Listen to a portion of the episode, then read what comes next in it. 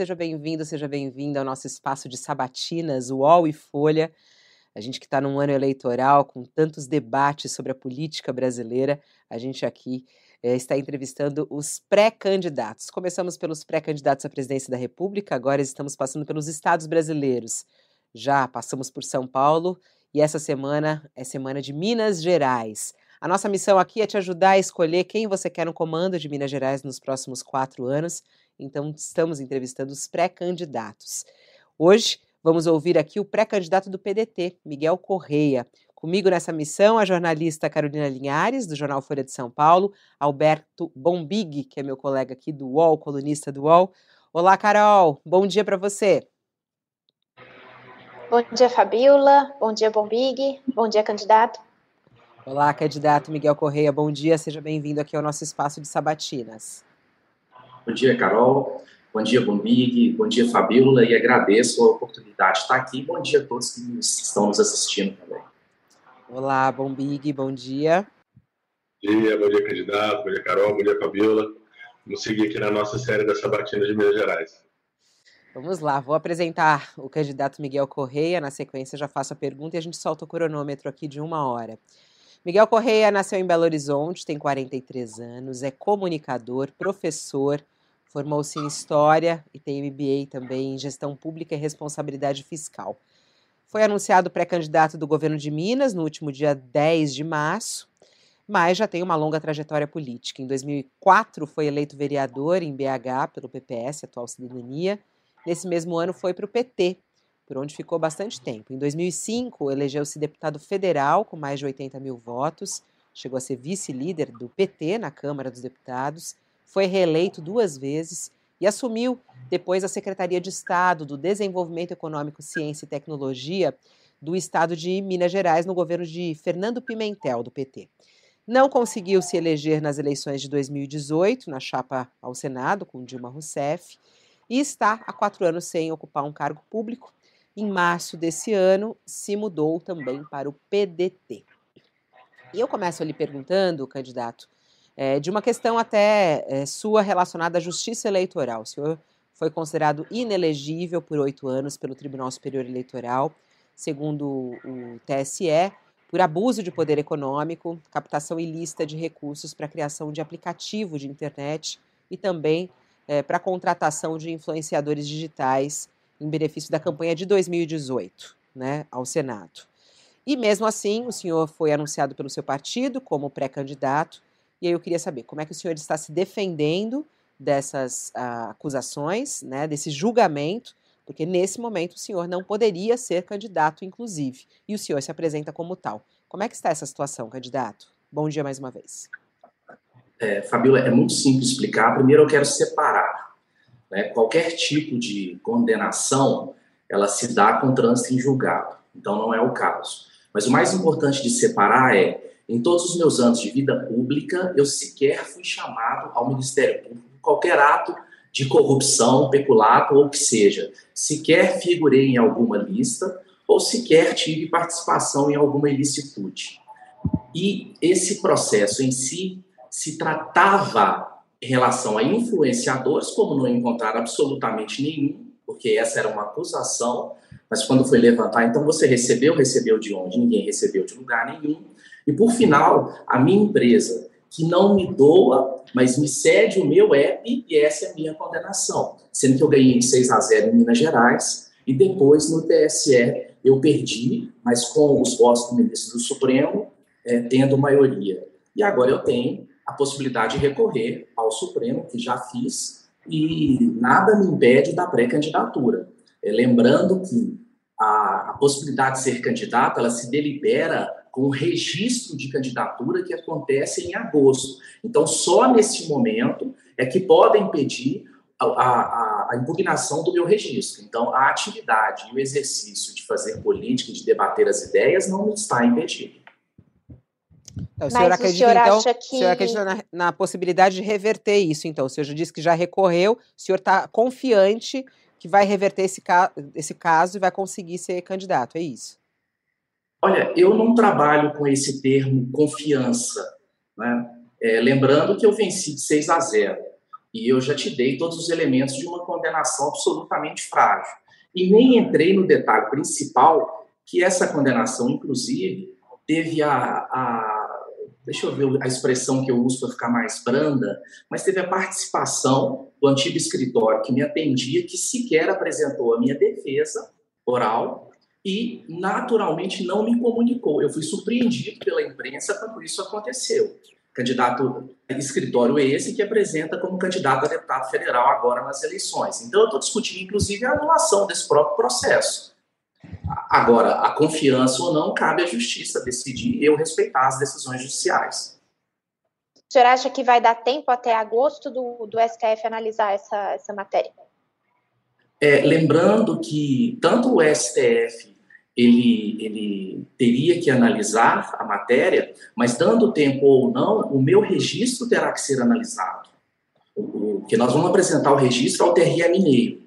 Imaginando que o TRE Mineiro conceda, ponto final. Imaginando que o TRE não conceda, a gente vai ao TSE e o TSE também tem o mesmo prazo, que aí é o início de setembro, para se pronunciar sobre o registro ou não da candidatura. E aí, a partir daí, é que há a possibilidade de se manter a candidatura e tentar ganhar depois, ou trocar a candidatura. Né? Então, significa que nós jogamos com todos os elementos ainda na mesa. Não há nenhuma necessidade de criar uma abreviação no momento que nós temos o tempo, a, a, as estratégias judiciais e, no meu entender, o direito completo a meu favor. E o que eu estou falando, naturalmente, eu, eu não sou nenhum insano para fazer nenhum tipo de afirmação sem estar fundamentada e sem dominar.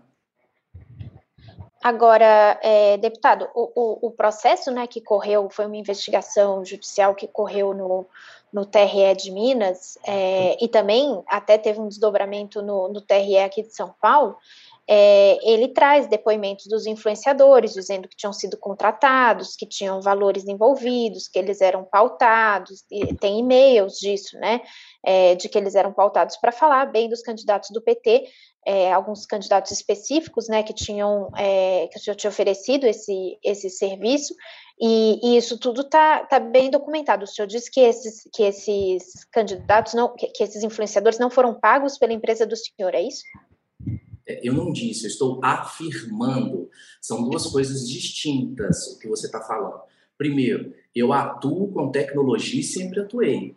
Eu tenho um doutorado em tecnologia, tenho negócios em tecnologia. Então, essa sempre foi a minha expertise.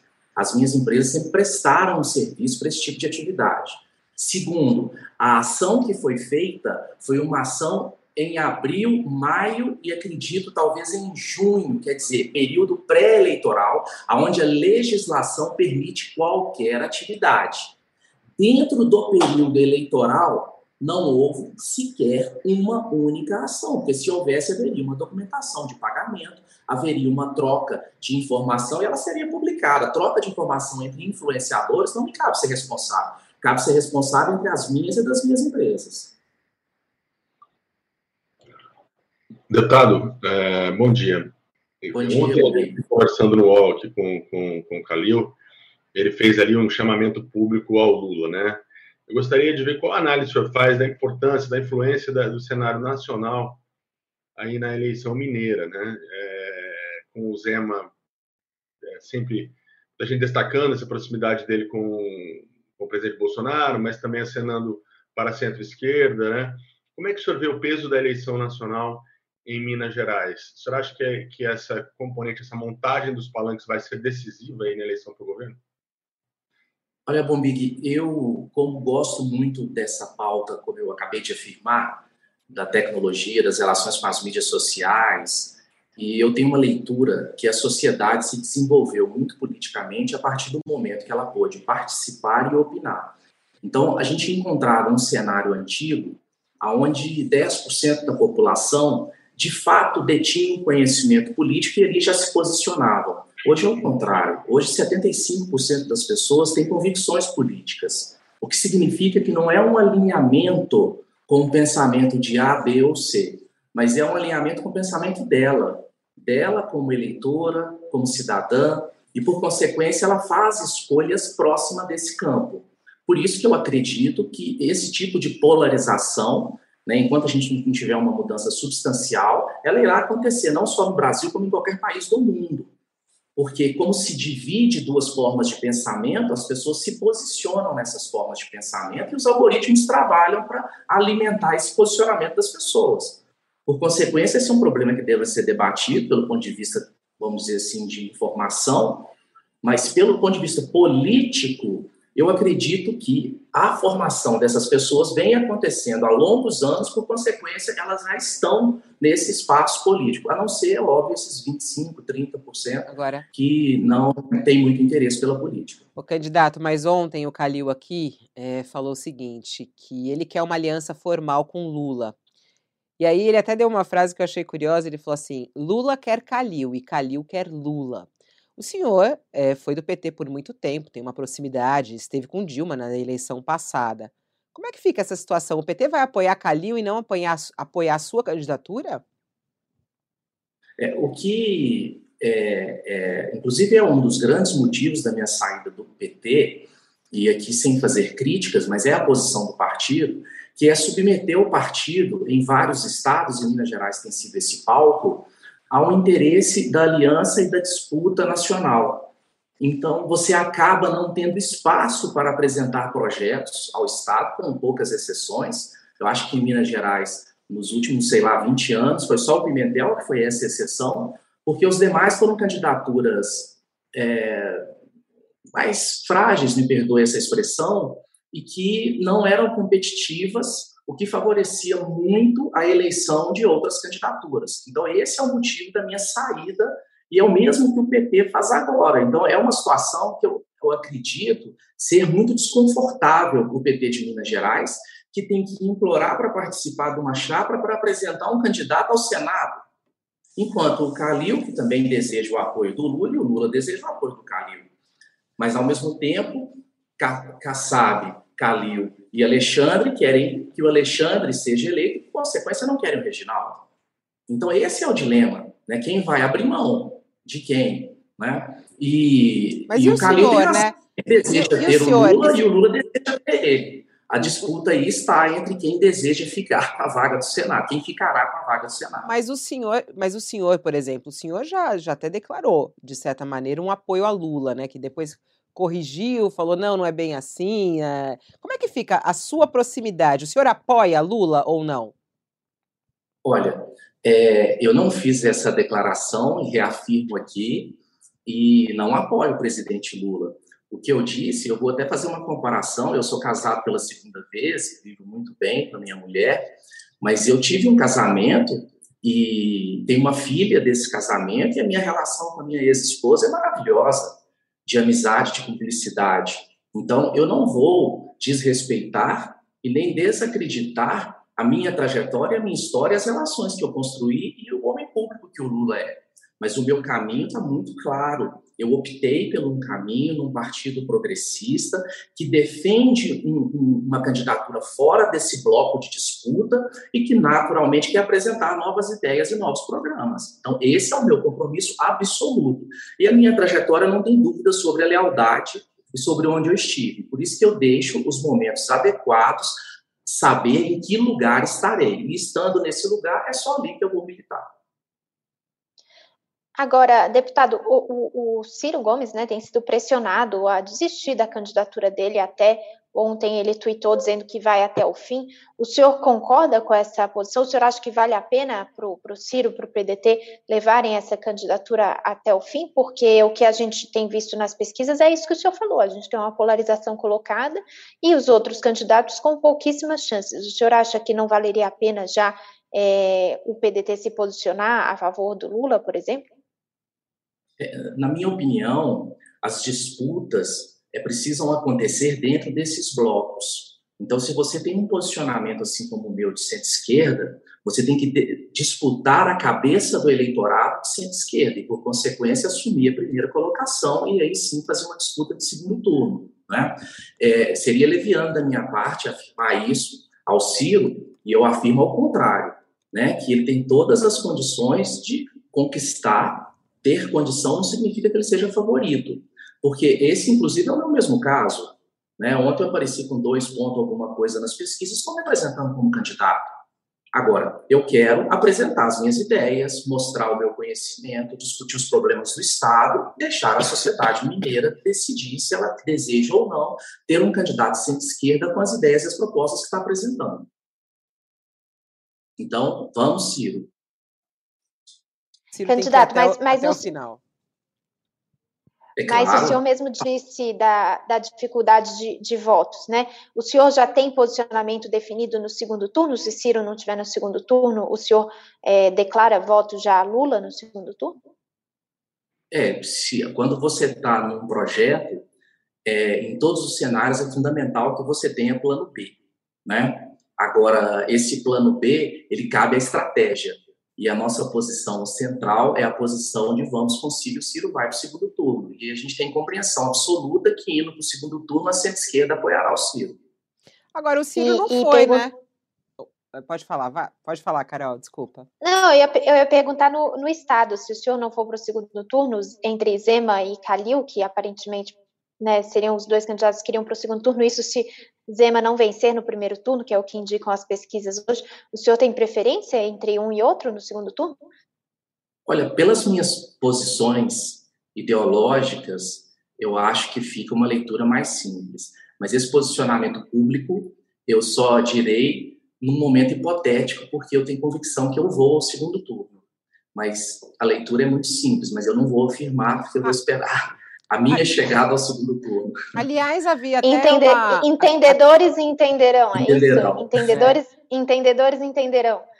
Tá Ô, bom. ô, ô, candidato, mas aliás, até tinha algumas informações falando de uma possibilidade de o senhor já se unir agora a Alexandre Calil. É, existe essa, essa conversa neste momento com o PSD em relação a isso, É, ao senhor se aliar à candidatura dele, É, porque ainda está nesse momento de composição, né? Tá, tá rolando isso não? ela foi muito forte num momento em que eu estava anunciando e discutindo com as pessoas que eu tenho muito carinho e respeito no PT, a minha saída, né? Fiz de uma forma muito harmoniosa e ali houve uma tentativa de me levar para um outro partido de centro-esquerda para aprofundar nessa aliança, né? Mas eu não entendi que esse era o melhor caminho. E hoje, com a candidatura do Ciro e a candidatura do Lula, eu acredito que esse cenário se inviabiliza antes do primeiro turno. Então, como é que você vê é, é, essa, o discurso, por exemplo, do lançamento da campanha do Lula, lançamento oficial, né, da pré-campanha no sábado, de tanta gente é, do, do centro para a esquerda, dizendo da necessidade de se formar uma, uma frente, né, o termo que eles usam é frente ampla contra o Bolsonaro, e dessas reiteradas ameaças que o presidente vem fazendo às instituições. Né? Ontem fez de novo, provavelmente fará hoje ou amanhã. É, não é um pouco, um pouco é, disputa de egos demais no campo da esquerda manter candidaturas que as pesquisas mostram que tem mais dificuldade do que outras que poderiam ter uma chance de criar essa frente ampla e de garantir é, uma vitória sobre o Bolsonaro em outubro? Bombig, imagina você pedir para o Flamengo não disputar o Campeonato Brasileiro. Você Mas pedir... estamos, nós estamos falando de democracia, né? Um pouco uma candidata um pouco É, mais. mas a, as comparações... Eu, eu, a Fabiola, que eu, Lucia Carotti, gosta muito de futebol, acompanha e adora citar exemplos de futebol. Mas acho que nesse caso, é, é, não, não, então eu reformulo, não preocupa o senhor essa escalada de declarações do presidente Jair Bolsonaro, de apoiadores deles e de militares, colocando em xeque, por exemplo, as próprias eleições? É, são, duas, são duas questões, né? A primeira, Bombig, que é, aos partidos cabem a disputa do espaço público. Então, esse, esse, esse é, é, um, não um dever, mas é porque ele está constituído. Então, em uma eleição de dois turnos, as candidaturas podem se representar. Então, esse é um fato. O fato dois é, é, é, é de causar indignação em que a luta pela construção das institucionalidades, do respeito à causa pública, né, do direito, e ser tão rasgado e ser tão afrontado como tem acontecido. Por consequência, até as candidaturas dos estados, eu, por exemplo, um ponto que me inflama é a resistência absoluta e a oposição ao governo Bolsonaro. Então, no estado, no que me cabe, eu tentarei cumprir minha parte. Inclusive, esse é um dos fundamentos da minha campanha. Ô, ô, candidato, o senhor estava falando, né, a, a Fabiola estava falando sobre essa questão das composições, que o senhor chegou a conversar com, com o PSD e tal. É, no, no, plano nacional, a gente tem alguns acenos da chamada terceira via aí, que era né, composta pelo PSDB, Cidadania, MDB e União Brasil. Recentemente, a União Brasil deixou esse grupo de partidos, é, mas eles acenavam para o Ciro, né? Até a União Brasil tem uma boa relação com o Ciro. É, a Simone Tebet já disse que caberia, né, conversar com o Ciro para essa construção de uma de uma terceira via, de uma alternativa. O senhor acha que o Ciro deve procurar esses partidos? O senhor acha que caberia esse, esse diálogo, essa tentativa ainda final aí de, de uma unificação que contenha o Ciro? Ou não? A, essa terceira via é uma coisa e Ciro é outra coisa? É, Carol, me permita antes fazer uma pequena correção, com todo o respeito. É, não foi o PSD que me procurou. Eu conversei com aliados de esquerda que me ofertaram uma aliança para um outro partido de esquerda para buscar esta composição, né? só para esclarecer. Então, era uma, um movimento do, do grupo do qual eu pertencia de tentar se articular para esse processo. É, em relação a esse movimento nacional, eu acho que o que o Ciro tem feito a todo tempo é buscar aliados para fazer essa disputa eleitoral. E, por consequência, é, é, é, dialogar com todos os campos é, faz parte da prática do candidato a presidente. Né? Ele precisa de unir forças. Agora, o que vai amparar o que o Ciro irá exercer é o programa que ele vai apresentar, são as ideias que ele representa. Eu acho que nenhum de nós aqui, nem vários outros que estão nos escutando e ouvindo e, e assistindo, tem dúvida do, de qual é o posicionamento do Ciro, de quanto é a força que ele locomove as suas ideias. Por consequência, eu não tenho dúvida de aliança se irá é, levar o Ciro ou arrastá-lo para qualquer lugar. O Ciro não foi no seu pré-lançamento, né? Por quê? Não é fato. É, ah, ele foi? Eu, eu não fui. Não, não. Eu, eu tive um jantar com o Ciro, publicamente, divulgado amplamente aqui pela imprensa, um pouco antes, que foi o acerto final da minha entrada e ele marcou de estar presente na, na minha filiação. E na filiação ele não, não esteve.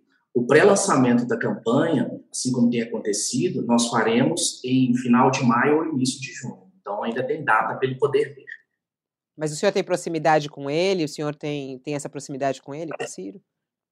Fabíola, quando você estava lendo uh, um pouco do meu currículo, é, é, você falou do PPS. A minha saída do PPS, é, no Congresso Nacional do PPS, três lideranças fizeram oposição ao Roberto Freire, eu, Ciro e Cid Gomes, em relação à posição do Roberto Freire de ir para a oposição ao governo Lula, e nós deixamos o PPS nesse momento. Então, minha relação com o Ciro de Congresso Nacional, ele já me recebeu na casa dele, então eu tenho uma relação com o Ciro muito é, é, cordial, amiga, de trocar ideias. É, e fui um dos que entendeu, e, em conjunto com alguns governadores do PT, que o Ciro poderia ser uma boa alternativa para a nossa campanha presidente de 2018, e naturalmente depois defendi a campanha do Haddad. Então, a minha relação com o Ciro é estreita e sólida. Eu, eu, me lembro em 2018 que, que, de fato, o governador Pimentel foi um desses que sinalizou isso, né? Que um caminho para o PT, é, como o Lula teve a candidatura dele é, impedida, né? Um caminho para o PT seria é, apoiar o Ciro, né? O senhor disse que concordava com essa, com essa posição.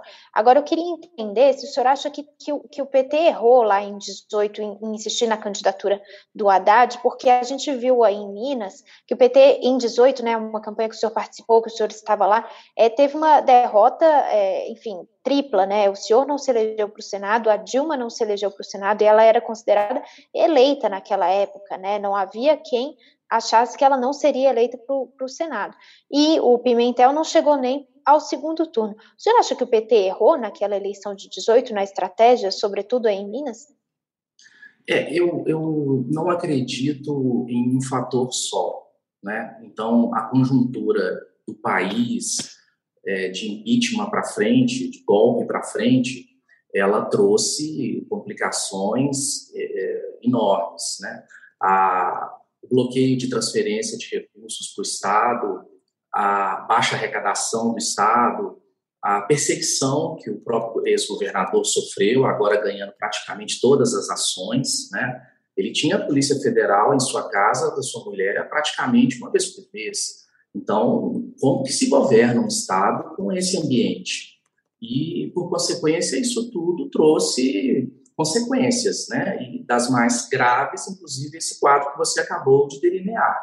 A minha candidatura, ela realmente ela tinha alguma possibilidade, mas quando a, o Lula determinou que a Dilma viesse ser candidata por Minas Gerais, eu absolutamente assumi um segundo plano, né? Ela teve um minuto e trinta de TV, eu tive dez segundos, né? Sem falar do orçamento, a, difer a diferença brutal que foi o orçamento dela quanto o meu. E, e eu naveguei, nadei para ter uma bela campanha, tive 1 milhão e 300 mil votos, e, por consequência, quis ter um tempo da vida pública para dedicar aos meus negócios, aos meus filhos. E, então, eu acredito que isso foi muito mais uma conjuntura, como agora nós temos outra. Mas e essa mágoa que o Ciro carrega de 2018, o senhor carrega também? O senhor compartilha dela? É... O, senhor, o senhor não foi para Paris, pelo jeito, no segundo turno, eu imagino. Não.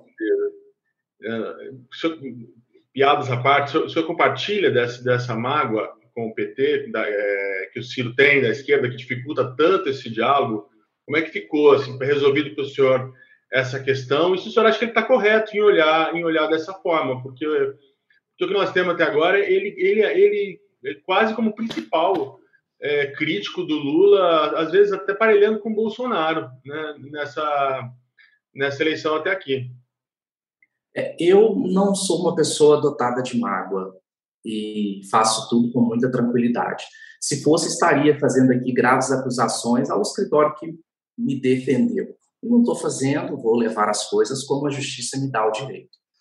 E, e eu entendo os movimentos políticos, acho que as decisões são responsabilidades individuais, e como bom mineiro, eu converso ao pé do ouvido quando eu entendo que deva ser diferente o posicionamento. Então, em relação à posição do Ciro, eu acredito que ele tem ouvido bastante. Ele veio aqui, teve um jantar com a gente até duas da manhã, praticamente só escutou.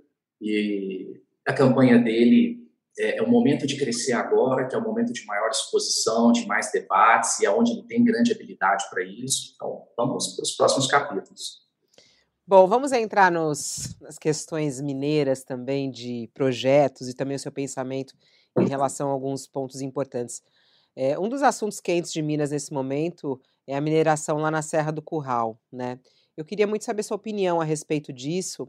É, esse projeto de mineração que foi licenciado pelo governo estadual no dia 30 de abril está tendo uma grande movimentação, inclusive de ambientalistas, artistas, influenciadores pelas redes falando a respeito desse assunto. Queria saber, o senhor é a favor da mineração na, na Serra do Curral? E caso eleito, né, o que, que o senhor pretende fazer em relação a esse caso? Olha, mineração na Serra do Curral, eu sou radicalmente contrário. Né? Imagina que a Serra do, do Curral é o quadro que moldura Belo Horizonte. Né? Então, é, é, nós não podemos permitir, mais do que isso, não ter o passado e a história tão presente né, para analisar e tomar decisões é muito grave. Então, o que o governo Zema faz de não observar um pouquinho do que aconteceu e tentar construir um novo modelo é um risco muito grande que ele está assumindo essa conta que põe em risco muitos mineiros.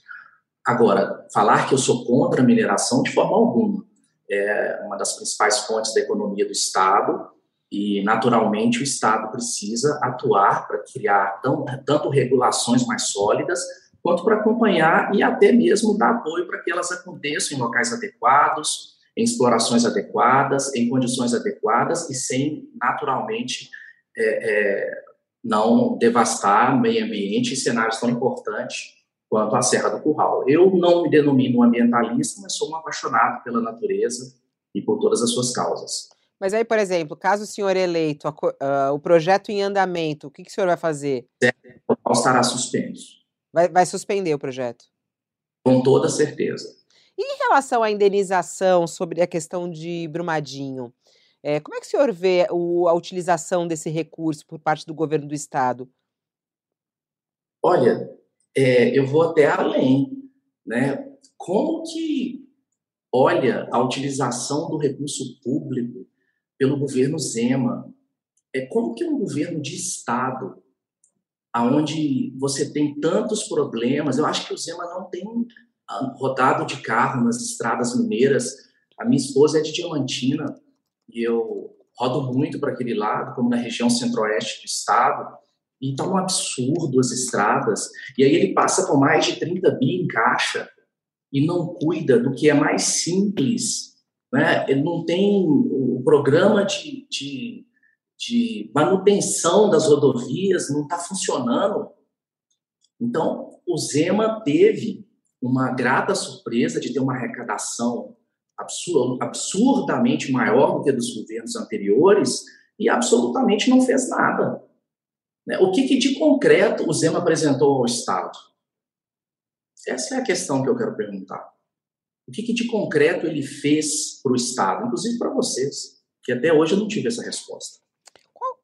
Ah, mas a questão, uma questão que ele apresenta, né, é justamente essa questão das contas públicas, né, da, do governo que vem, era um problema grave no governo Pimentel, o governo do PT, que vinha atrasando os salários, é, e o, o, que o governo Zema é, reivindica, né, foi ter arrumado um pouco ali as contas, apesar da, do problema da dívida ainda persistir, a ponto de conseguir pagar os salários é, em dia.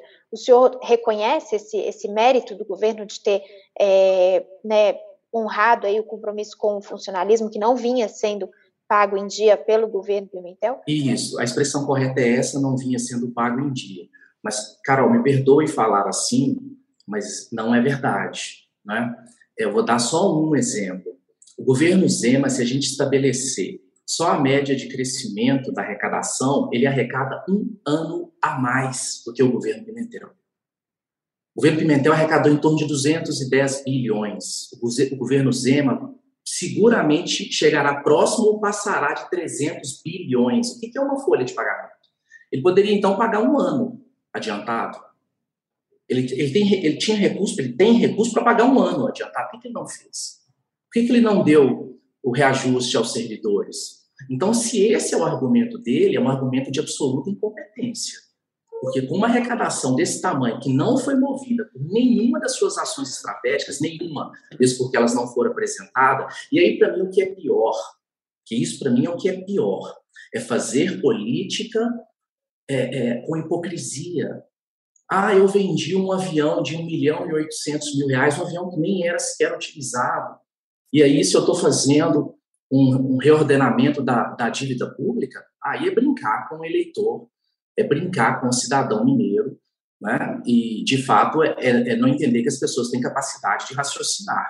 Por isso que ele apresenta hoje uma votação expressiva, mas com esse debate acontecendo, perdão, uma intenção de voto expressiva, mas com esse debate acontecendo, vai acontecer o que já está na pauta do dia. Ele tem perdido eleitores dia após dia. O senhor uhum. é, aplicaria esse dinheiro de forma diferente, esse, essa verba do, do acordo da Vale? O senhor criticou São... aqui a, a, a, os projetos, né? O que, que o governo Zema não tem feito? O que, que o senhor faria com essa são, 30, são 37 São 37 bilhões, é isso? É, o valor é esse de, da indenização? Eu, eu, eu, eu vou te falar o valor absoluto. Não, da indenização são. Não, da indenização uhum. não. É, é os valores não, pagos para recuperação. São 37 bilhões de reais. No, no, nos caixa, no caixa público. Como é que é você aplicaria é, esse dinheiro? Basta, da Fazenda, basta entrar no site da Fazenda do Estado, vocês terão acesso. E observarão esses números que eu estou passando para vocês. Uma leitura de três minutos. Então, é inimaginável uma arrecadação que, que, for, que foi acrescida por inflação, por aumento de combustível, por energia e lá atrás pela questão da Vale e ele não ter esse volume de recursos na mão, ter apresentado algo de concreto. Cadê o gestor público de habilidade? O empresário de habilidade? Porque a visão dele é lucro. Porque se você deixa 30 bi em caixa com o Estado, com a quantidade, a complexidade de problemas que tem, na minha opinião, isso chega a ser. Perdão, agora a Prevaricação. Prevaricação. Prevaricação, porque ele não está apresentando ações, sendo que ele tem condições de apresentar. Porque tem recurso em caixa. Agora ele quer fazer. Mas lucro. a pergunta, mas a pergunta que eu fiz ao senhor é quais projetos então específicos o senhor faria com essa, com essa verba? Essa é a pergunta que mais me encanta. É, eu quero apresentar, e vou fazer isso detalhadamente, propostas que tendem a sair fora da caixa do aspecto político.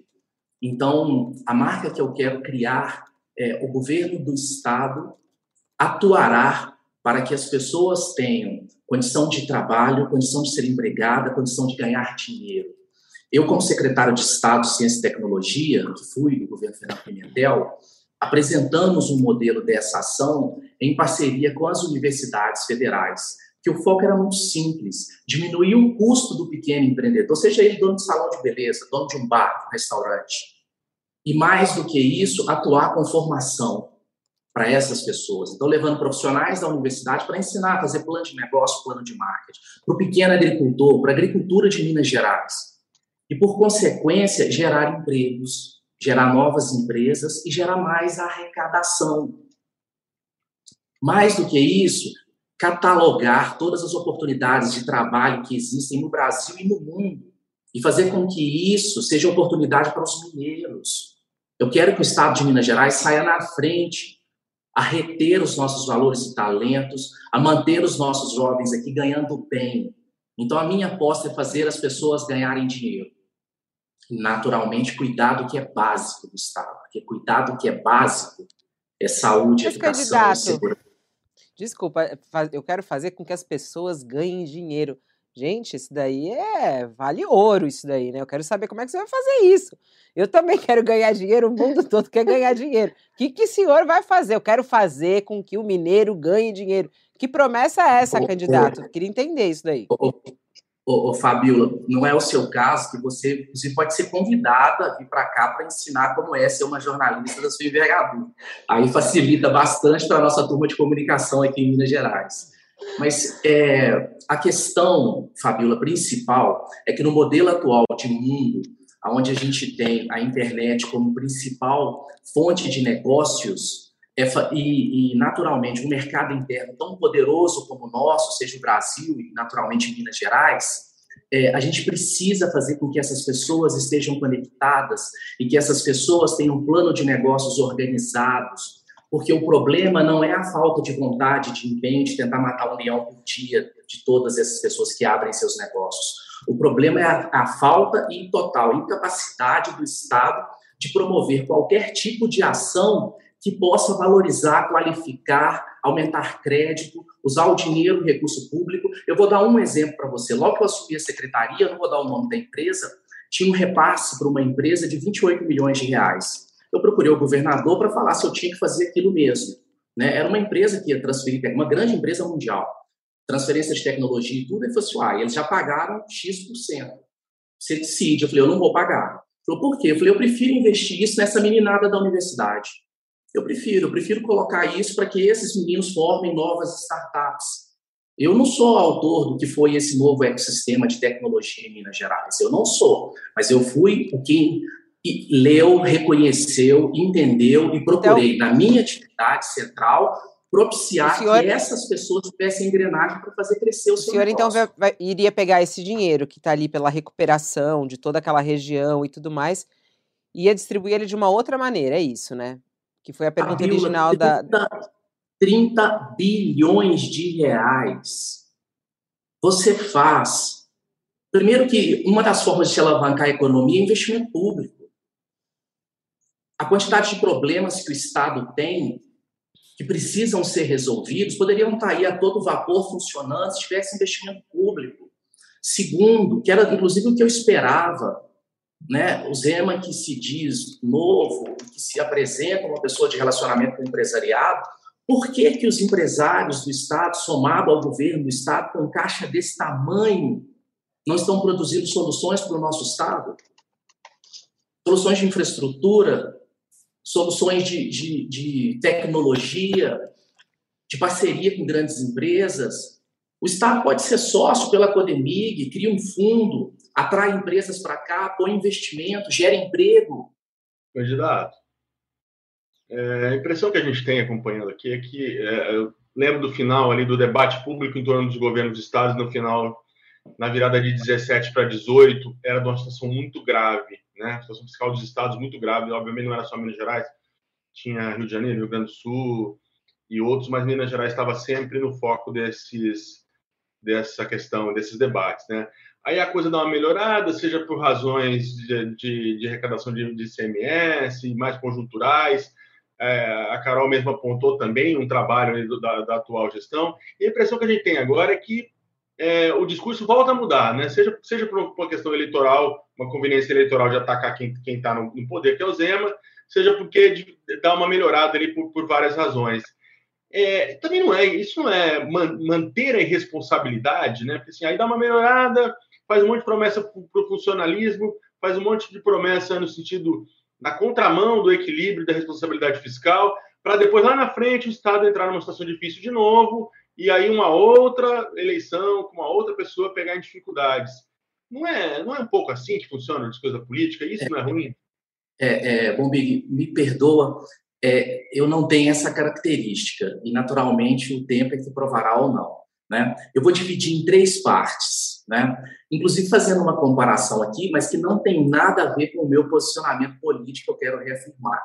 O presidente Lula, quando foi exerceu a presidência do país, pegou um bom momento da economia. Então, é o mesmo cenário. E o que, que ele fez? Grandes investimentos públicos, grandes soluções públicas, é, é, de, é, mudou o foco do orçamento. Eu fui relator geral do orçamento, ele mudou o foco do orçamento. O orçamento era para atender as pessoas, não para atender grupos. Né? E com isso o país se desenvolveu, o mercado interno se aqueceu, a transferência de recursos fez o país crescer. A mesma coisa acontece no estado de Minas Gerais. E aí? E aí? Então, na minha opinião, irresponsabilidade é você ter esse dinheiro e não cumprir as obrigações constitucionais e a que cabem ao Estado. Eu aqui, na minha fala, não fiz um sequer apontamento de aumento dos gastos públicos, mesmo porque, se você perceber, quando você faz esse tipo de opção que está dentro do orçamento, o recurso que existe para cada, naturalmente, rubrica orçamentária, mas você não escolhe entregar a uma grande e ainda mais abrir mão e dar incentivo fiscal, não, você constrói com uma pequena, você pode até ser ter uma participação dela lá na frente para você não ser predador dessa pequena, o que, que ela está fazendo? Gerando emprego, gerando impostos, então ela aumenta a arrecadação, ela aumenta a geração de oportunidade, ela faz com que a riqueza fique no Estado. Então, isso não é aumentar os gastos públicos, diferente. Isso é fazer com que aumente a arrecadação pública e diminua os gastos públicos. Ô, deputado, como é que o senhor vê esse embate que está acontecendo é, em Minas entre é, o funcionalismo e, e, o, e, o, governo Zema com a Assembleia no meio do caminho, né? Porque o, o governo Zema chegou a propor é, um reajuste de cerca de 10% aí para o funcionalismo público, e a Assembleia colocou emendas que, que aumentavam esse valor, tanto para a segurança pública quanto para a educação. É, o Zema vetou esse projeto, a Assembleia derrubou o veto, o Zema foi ao STF, o STF diz: não, é, o Estado tem que cumprir aquilo que o, que o governador propôs, que foram os 10%. E isso está gerando uma série de reclamações né, dos professores. A gente viu os, os, o, a segurança pública né, indo para as ruas protestar. O senhor acha que foi uma irresponsabilidade da Assembleia ter aumentado é, esse reajuste proposto? Ou, ou o senhor está de acordo com esse pleito do, do funcionalismo? É, eu estou de acordo com o pleito do funcionalismo, mas ao mesmo tempo se cumpre a Constituição e ponto final. Então, nós temos muito claro, né, e, e, acaba tendo um vício de origem, como é chamado. Eu fui parlamentar e fui, fui, fui orçamento por muitos anos. E, naturalmente, a Assembleia não poderia ter feito isso. Agora, o que está registrado é uma inabilidade absoluta de negociar, de conversar, de dialogar, de compreender e de ter solução. É isso que foi provado nesse episódio, nada mais. Né? Porque se tivesse um mínimo de habilidade, isso não teria acontecido. E isso é o que faltou: falta tato político, falta habilidade política, falta conhecimento, falta sensibilidade. Né? Tanto que, se você pegar eu, eu gostaria de fazer um convite que vocês entrassem um pouco nas mídias sociais do governador Zema. Né? É, é, não se fala de Estado, não tem ações para o Estado. O que está se apresentando concretamente? Porque eu queria entender mais, procurei todas as fontes para ver onde está o investimento do Estado. E se eles não estão escondendo até então, o público não está.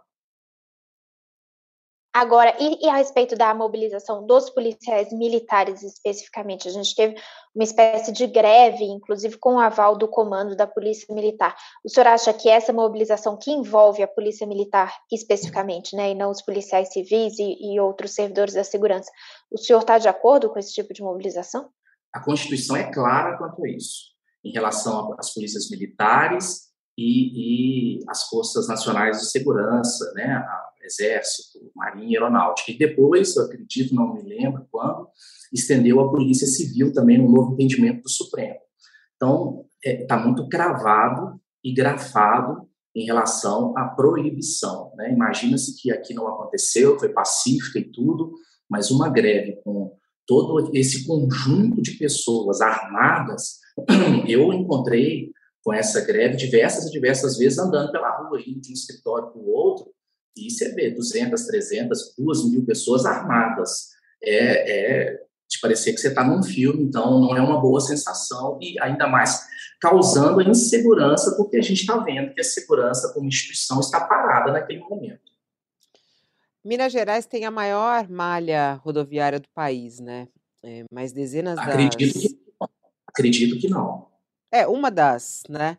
Uma das. Não, ela já foi porque ela está tão esburacada que hoje ela deve ser a penúltima ou a antepenúltima. Não, mas o problema é justamente esses buracos, e é isso que eu gostaria de tratar com o senhor, né? São vários problemas relacionados às estradas em Minas, principalmente as estaduais. Queria saber, é, no seu governo, o senhor pretende privatizar as rodovias estaduais? Como é que o senhor vai resolver o caminho uh, dos mineiros para circular pelo estado e para quem chega a Minas também e sai? É, é natural que precisa de ter um equilíbrio do que é razoável e o que cabe às soluções, né?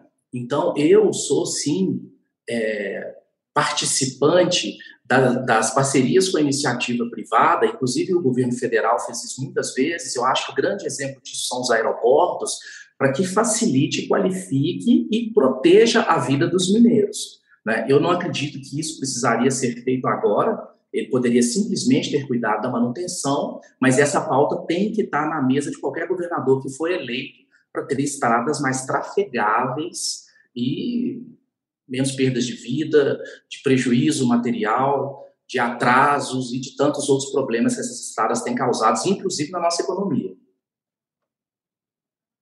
O senhor falou sobre é, essas iniciativas, né, com a parceria, com, com, a, com, a, com a, essas parcerias com a iniciativa privada. O que, que o senhor admitiria, por exemplo, é, privatizar aí em Minas Gerais? O senhor disse que que está dentro de um espectro de centro-esquerda, né, mas que mas que é a favor de algumas parcerias. Em que que caberia as parcerias e o que não caberia ser privatizado num, num eventual governo do senhor? O que me incomoda muito na cabeça das pessoas, não estou me referindo a vocês, naturalmente, é que defendem a privatização, é mais ou menos assim: vamos privatizar aquela empresa ali. Por, por coincidência, é uma das que mais dá lucro ao Estado. Por coincidência, é uma que mais dá lucro à União. Né? Então, é o que você precisa entender é quais são as empresas deficitárias e qual é a melhor estratégia para aquela empresa. Né? Eu acho que é esse é o debate que tem que acontecer. E a maioria das vezes isso pode acontecer numa empresa de economia mista, numa empresa de, de, de capital aberto, ou até mesmo entender que aquela empresa mais não faz parte do interesse do Estado. Ela não, ela não é da estratégia do Estado mais econômica. Então, há que se condicionar qual é a estratégia adequada para cada uma delas. Se a gente der 10 empresas para cada uma pessoa, eu duvido que ela venderá as lucrativas e ou venderá todas, inclusive as lucrativas. Isso não, não é real. Então, a privatização nada mais é do que vender. E vender o quê? Que dá lucro? Ué. O candidato, mas, mas o mercado tem suas regras também, né? Ele não está aí para fazer caridade. A gente sabe, vamos falando aqui é, no aspecto fincado na realidade, né? é, é, ele não está aí para fazer caridade. É óbvio que ele pode até assumir algum, algum, algum setor, alguma empresa que está deficitária naquele momento, caso ele entenda que ali possa é, ser feito algo né, para reverter, mas ele também vai querer abocanhar, pegar algum, algum pedaço do que, do que funciona, do que dá lucro. Esse é o modelo que vem vigorando é, nas, na, na, nas concessões de sucesso. O senhor não admite, por exemplo, transferir para a iniciativa privada nada que, que na sua opinião, é, dê certo, só empurrar o que é podre? Não, não, não foi essa reflexão que eu quis fazer. E, naturalmente, é, no papel de governador, tem que defender o Estado. Mas é, boa parte das vezes, defender o Estado significa ser parceiro da iniciativa privada e buscar as melhores soluções. Eu concentrei a resposta em delinear qual é a estratégia mais adequada para aquela solução. Por exemplo, é, os aeroportos um grande modelo desse. Né? As empresas estão tendo lucro, estão tendo resultado. O povo brasileiro ganhou muito com isso. O Estado ainda é, é, é majoritário nesse, nessa ação, ou 49%, se não me falha a memória. Então, você precisa criar soluções. Esse é o grande problema, Romero. As pessoas ficaram amarradas no, na pauta do dia a dia dos problemas conjunturais do Estado e você não tem mais um governador que lidera. Você não tem mais um governador que propõe pautas novas. Então, eu, eu faço essa campanha com comprometimento do debate das ideias. Eu tenho os meus negócios, né? sou professor de, da universidade, mas minha vida empresarial é bem sucedida, trabalho em três lugares, estou na política por vocação, por ideologia, por querer um espaço público melhor para as pessoas. E aí é necessário se discutir modelos novos. Só se discute os problemas que, que estão na pauta e que chegam à mesa e não se propõe o que tem de diferente para ser feito. É o, o senhor falou aqui já de, mais de uma vez que o senhor é empresário, né? É, o senhor trabalha com o quê? O senhor é empresário de que ramo? Tecnologia, como eu afirmei desde o primeiro momento, né? É, na área de startups, e autor, não, não investidor, mas autor de algumas delas, de, inclusive noticiadas várias vezes pela imprensa, então fica fácil saber ou consultar. Trabalho também no escritório de advocacia, na área de tecnologia e negócios e inovação. É, fui professor da Universidade FUMEC. É, atuo também com um pouco de gado, com meus cunhados, pouco, pouco mesmo, né? E... Uma cesta variada, então, uma cesta variada. O senhor, é, dentro do, dos é, espectros a minha políticos... Esposa, a, a, minha, a, minha, esposa também é uma fonte de receita importante, né? E como família unida e moderna, a gente é, de fato, uma família unida e moderna, porque nós dois estamos no segundo casamento, ela traz uma princesa, eu trago um, que vieram com dois e três anos, e a gente tem mais dois, e já temos nove anos juntos, então é, essa Candidato. Assim, são minhas receitas. Mas já que o senhor falou da empresa do senhor, eu queria perguntar porque a, a, a fórmula ela prestou serviço na, na, na campanha ou na pré-campanha, como o senhor diz, de 2018 e também 2016 e 2014, né, para alguns candidatos. A dúvida, a dúvida é, o senhor é, vai, a, a, empresa continua prestando esse tipo não. de serviço? Vai, não, vai, vai atuar nessa, nessa eleição agora? Não, eu não dou conta disso mais. Eu acredito que a falta de domínio, principalmente das pessoas, né, é, é, é tão absurdo que acusação de compra de influenciadores, imagina que que pessoa compraria alguém que já é dela? Porque os influenciadores eram influenciadores de esquerda que defendiam Lula há, sei lá, 10, 12 anos. Ou que empresa quer compreender qual é a estratégia, a inteligência que aquele influenciador tem para fazer com que a sua mídia se torne relevante. Então, é uma empresa que aposta em inteligência e tecnologia e uma notícia, uma denúncia que fala absolutamente na contramão. Você não contratou um cara que fala de academia, que nunca falou de política, para ele falar bem de fulano ou beltrano. Então, esse é o absurdo que aconteceu e não provou absolutamente nada de influenciador. Agora, dessa área eu estou fora, não dou conta mais, meus sócios também não querem, então, então vamos ficar cuidando de boi, de, da, da, da, influenciadora da minha esposa, do meu trabalho com advocacia, é muito melhor, mais tranquilo e mais paz. Vamos ao Pinga Fogo. Chegou a hora do Pinga Fogo. É, sempre aqui na, na nossa entrevista a gente tem perguntas bem objetivas sobre assuntos diversos. Eu peço que o senhor responde, responda sim ou não, contra ou a favor, tá bom? O senhor é contra ou a favor a legalização do aborto? Só sim ou não? Sim. Exato. Ou não?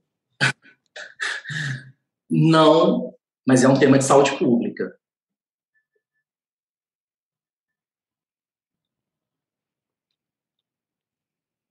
A gente não está te ouvindo, Fabiola que a Fabiola saiu. Bom, enquanto, enquanto a Fabiola não volta aqui, você está me ouvindo? Estou perfeitamente ouvindo. Enquanto a Fabiola não volta. Vocês estão me ouvindo agora? Pronto, eu ia eu... encaixar uma pergunta. O erro, o erro foi meu porque eu desliguei o microfone. Peço desculpas, totalmente meu. Descriminalização da maconha, contra ou a favor? Contra. Contra. Vai aumentar a tarifa do transporte público caso eleito? Aumentar, não. não. Se, se houver necessidade de correções inflacionárias, é, aí é outra situação, porque do jeito que está com a inflação a 12%, é complicado. Então vai, vai, vai, vai fazer o aumento não. de acordo com a inflação. Aumentar, a resposta não. simples é não. Não. Concessão de parques públicos à iniciativa privada, contra ou a favor? Não. Contra. Privatização de presídios, contra ou a favor? Contra. O senhor é a favor de câmeras no uniforme da polícia? 100% favorável. 100% a favor. O senhor é contra ou a favor ao porte e posse de armas por cidadãos comuns? Contrário. Contrário. Privatização de estatais, contra ou a favor? Depende. Depende da estatal. É, a favor ou contra a mineração na Serra do Curral? Essa o senhor já respondeu, né? O senhor é totalmente contra. A favor ou contra a adesão de Minas Gerais ao regime de recuperação fiscal?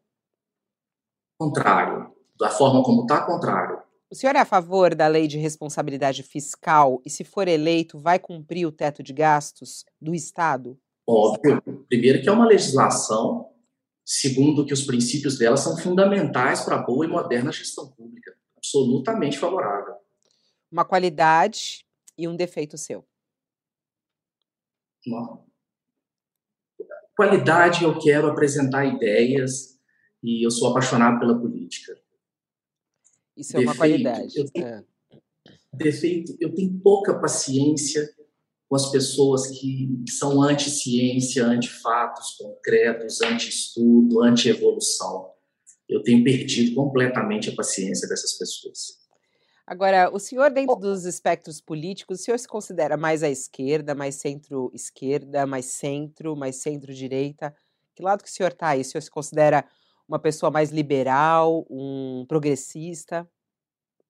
Não, eu sou de centro-esquerda. Sempre fui, é, é, é onde eu pretendo terminar. Porque eu gosto das ideias do desenvolvimento que acabam me puxando para o centro, mas a proteção social é fundamental que seja feita e esse povo simples do Brasil. Eu sou oriundo de família pobre, nasci na periferia de Belo Horizonte, construí as minhas oportunidades, família só de professores, meu pai foi policial militar, então eu acredito que minha mãe é uma pastora, dona de casa, eu acredito que a rede de proteção social e de ascensão social para essas pessoas é, é a grande obrigação do Estado.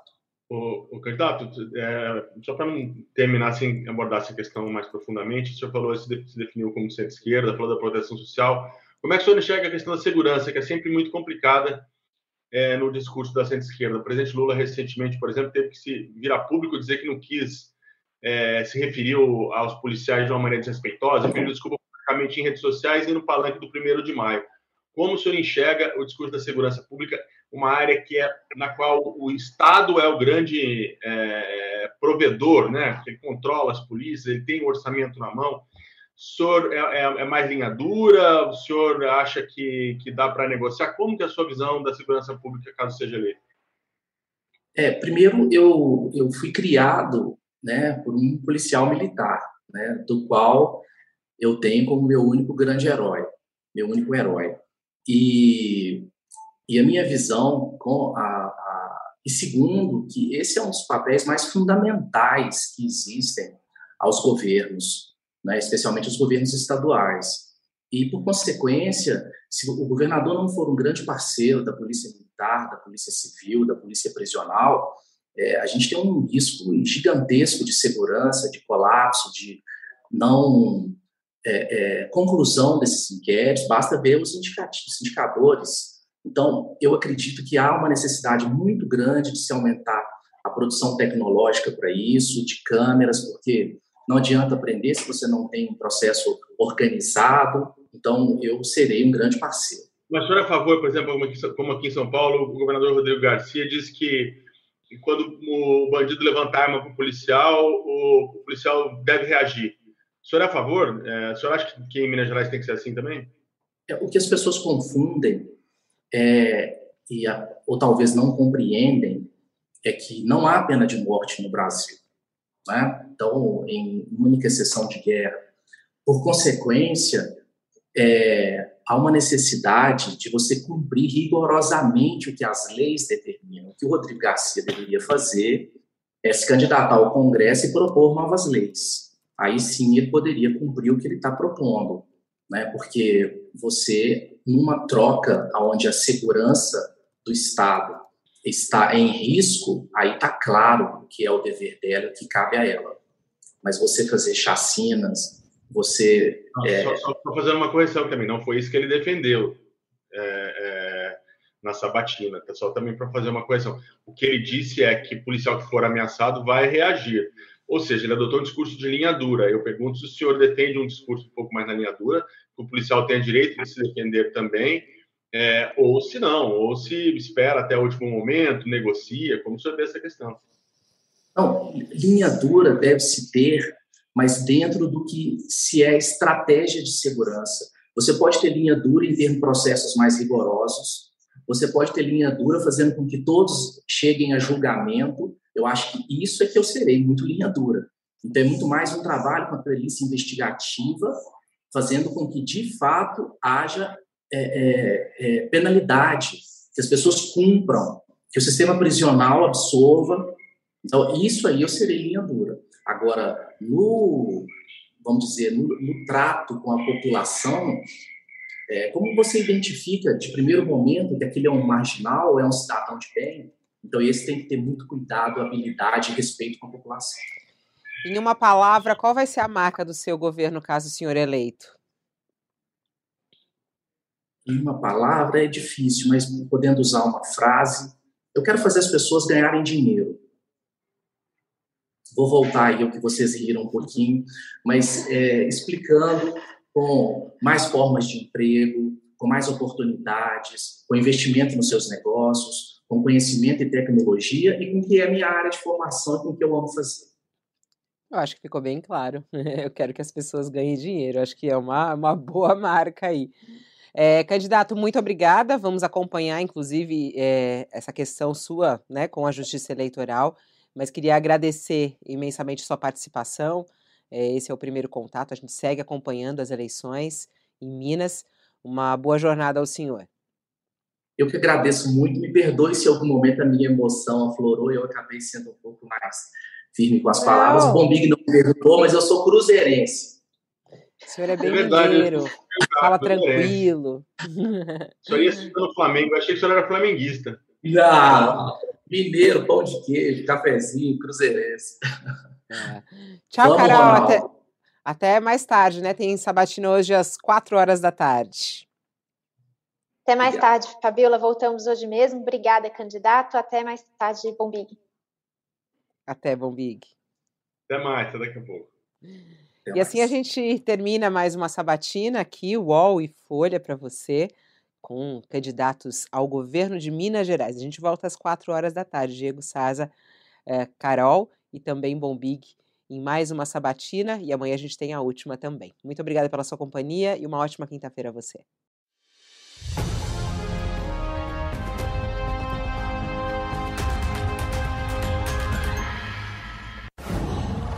Qual?